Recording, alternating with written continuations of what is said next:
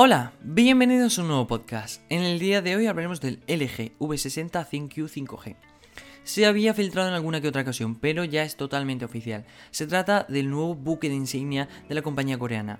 Es un terminal que vuelve a apostar por un accesorio con el que añadir una segunda pantalla. Es decir, no es flip como por ejemplo el Motorola Razr o foldable como el Samsung, es tener dos pantallas, literalmente. El dispositivo saldrá a la venta en Europa, América del Norte y Asia a partir del mes que viene si todo va bien, aunque su precio no ha sido todavía desvelado.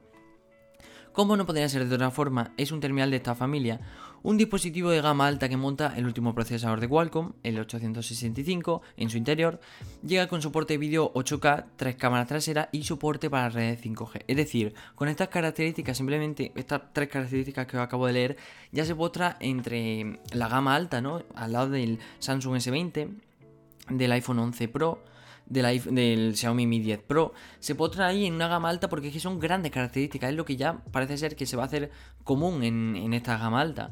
Empezando con su diseño, encontramos un módulo de triple cámara, el flash LED en forma horizontal y el nombre de la marca, nada más por detrás. Lector de huella se ha colocado debajo de la pantalla y en los laterales encontramos los clásicos botones de subir y bajar el volumen, así como el de encendido y apagado cuenta con algo que, bueno, al fin y al cabo es normal en gama alta, ¿no? No en gama media, pero bueno, tiene certificado de resistencia IP68. En lo referente a la pantalla del móvil, LG vuelve a apostar por un panel OLED, que en esta ocasión se estira hasta los 6,8 pulgadas. En el formato que es 20,5 noveno, su resolución Full HD Plus 2460 x 1080, lo que se traduce en una densidad de 395 píxeles por pulgada. Esto es muchísimo, la verdad. O sea, comparado con creo que eran 240 píxeles por pulgada que tenía el Xiaomi Mi Note 10, es flipante. Y es compatible con HDR10 Plus. Todo esto en un cuerpo de 8,9 milímetros de grosor y 214 gramos de peso. Un poquito pesado. Los dos dispositivos se pueden combinar para ampliar la pantalla y tener una experiencia más inmersiva, abrir dos aplicaciones y usarlas al mismo tiempo o usar el accesorio para apoyar el teléfono sobre una mesa y ver vídeos, películas o series. Es totalmente lo mismo que con el Samsung Galaxy Z Flip. Lo podemos apoyar en forma de L para ver para que no tenga que apoyarse con no tengamos que utilizar una funda, ¿no? Ni algo detrás, simplemente con el propio móvil ya podremos apoyarlo para ver vídeo o para lo que sea necesario. En su interior, el LG V60 ThinQ 5G Cuenta con 8 GB de memoria RAM que se pueden combinar con 128 o 256 de almacenamiento interno. Ampliable, cabe destacar que con tarjeta microSD de hasta 2 TB.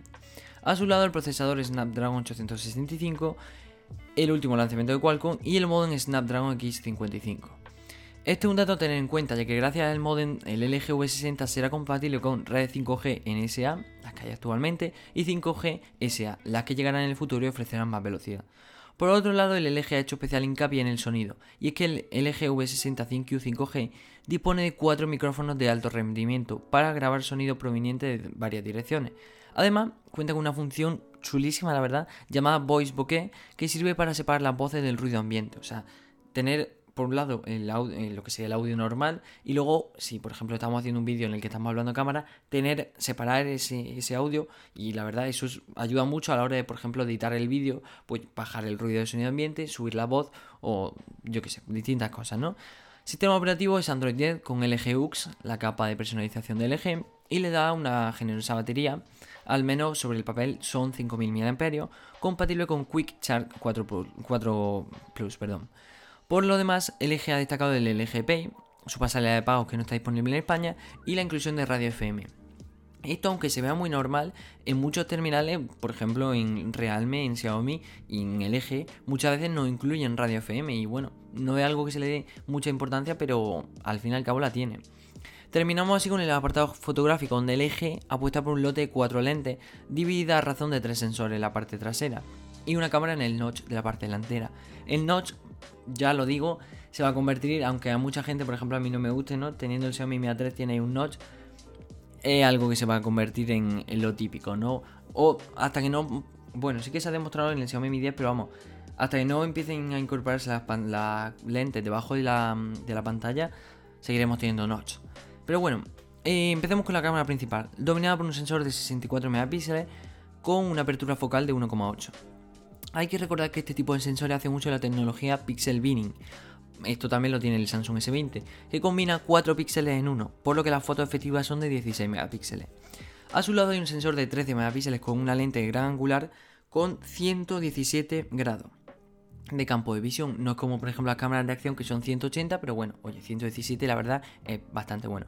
Además de una apertura focal de 1,9. El tercero es un sensor TOF, Time of Flight, que es lo que decíamos el otro día, eh, una tecnología que sirve para mejorar las mediciones de profundidad en tomas de retrato. Esto lo tiene el Samsung S20, el S20 Plus y tal, pero también lo tiene el que el otro día hablamos, el Sony Xperia 1 eh, Mark II, ¿no? Mark II o como lo queráis decir. Y como elemento destacable, el dispositivo es capaz de grabar el vídeo hasta resolución 8K. Bueno, yo la verdad, cuando hago, por ejemplo, los guiones de los podcasts, empiezo a investigar las características y veo que pone 8K, yo me quedo flipado. Pero últimamente me está pareciendo algo normal. Samsung, Sony, mm, LG, la verdad, el 8K es algo tan normal que se está haciendo la gama alta que ya ni, ni, cuando lo veo me, me, entra eso de que al principio me acuerdo cuando hice el, el podcast del S20 me quedé como, madre mía, 8K y lo dije, además dije, esto es una tecnología que va a revolucionar el vídeo, ya no va a ser necesario grandes cámaras de vídeo, podremos grabar con nuestro propio móvil 8K, lo veíamos también en el iPhone, pero, pero es que ya tres podcasts que es que lo menciono, los tres móviles, el Samsung S20, el Sony Xperia 1, Mark II o Mark II, como lo queráis decir, se lo decía en español o en inglés, y ahora el LG V60 también con, con, resolución 8K, la verdad. Ya es algo que se está haciendo normal en la gama alta. Pero bueno, si nos vamos a la cámara del selfie, tenemos una sola lente con 72,5 grados de campo de visión oculta en el notch y el sensor que hay bajo ella tiene una resolución de 10 megapíxeles. Que a ver, la gente muchas veces me lo dice, me dice, ¿cómo va a tener 16? ¿Cómo va a tener 10? ¿Cómo va a tener 6?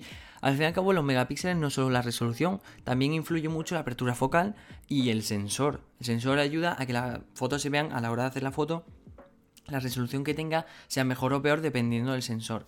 Pero bueno, y apertura focal de 1,9. De acuerdo con LG, el V60 ThinQ 5G estará disponible a partir del mes que viene en Europa, América del Norte y Asia, aunque la compañía todavía no ha desvelado precio. Y como decimos, se supone si todo va bien, ¿no? La entrega eh, llegan a tiempo y tal. Lo que sí sabemos que llegará en tres colores, azul, perdón, en dos colores, azul y blanco, y que habrá dos versiones, 8 y 128 y 8 y 256. Como decíamos, ambas son ampliables hasta 2 teras. Bueno, la verdad, este es un móvil que, como decíamos, se ha metido directo en la gama alta, ha llegado para posicionarse. Sí que es verdad que no está tan extendido la doble pantalla, no tener dos pantallas, eh, pero bueno, es algo que LG lleva apostando un tiempo por, la doble pantalla y a mí la verdad me parece muy bien. Em, grandes características que, como decíamos, ha hecho que se posicione y pueda, eh, si la verdad la gente acepta esto de la doble pantalla, podría ser un superventa de este mismo año. Pero bueno, hasta aquí el podcast de hoy, esperamos que os haya gustado. Si así, no olvidáis compartirlo, darle me gusta y comentarnos un poco qué os parece este móvil, si de verdad lo compraría y si os gusta la doble pantalla, si os gusta el Samsung Galaxy Z Flip o el Motorola Razr o si preferís un, como por ejemplo el Samsung Galaxy Fold, ¿no? Un foldable. No sé, comentadme un poco cuál es vuestra opinión. Muchísimas gracias por escucharnos y nos vemos en el siguiente podcast. Adiós.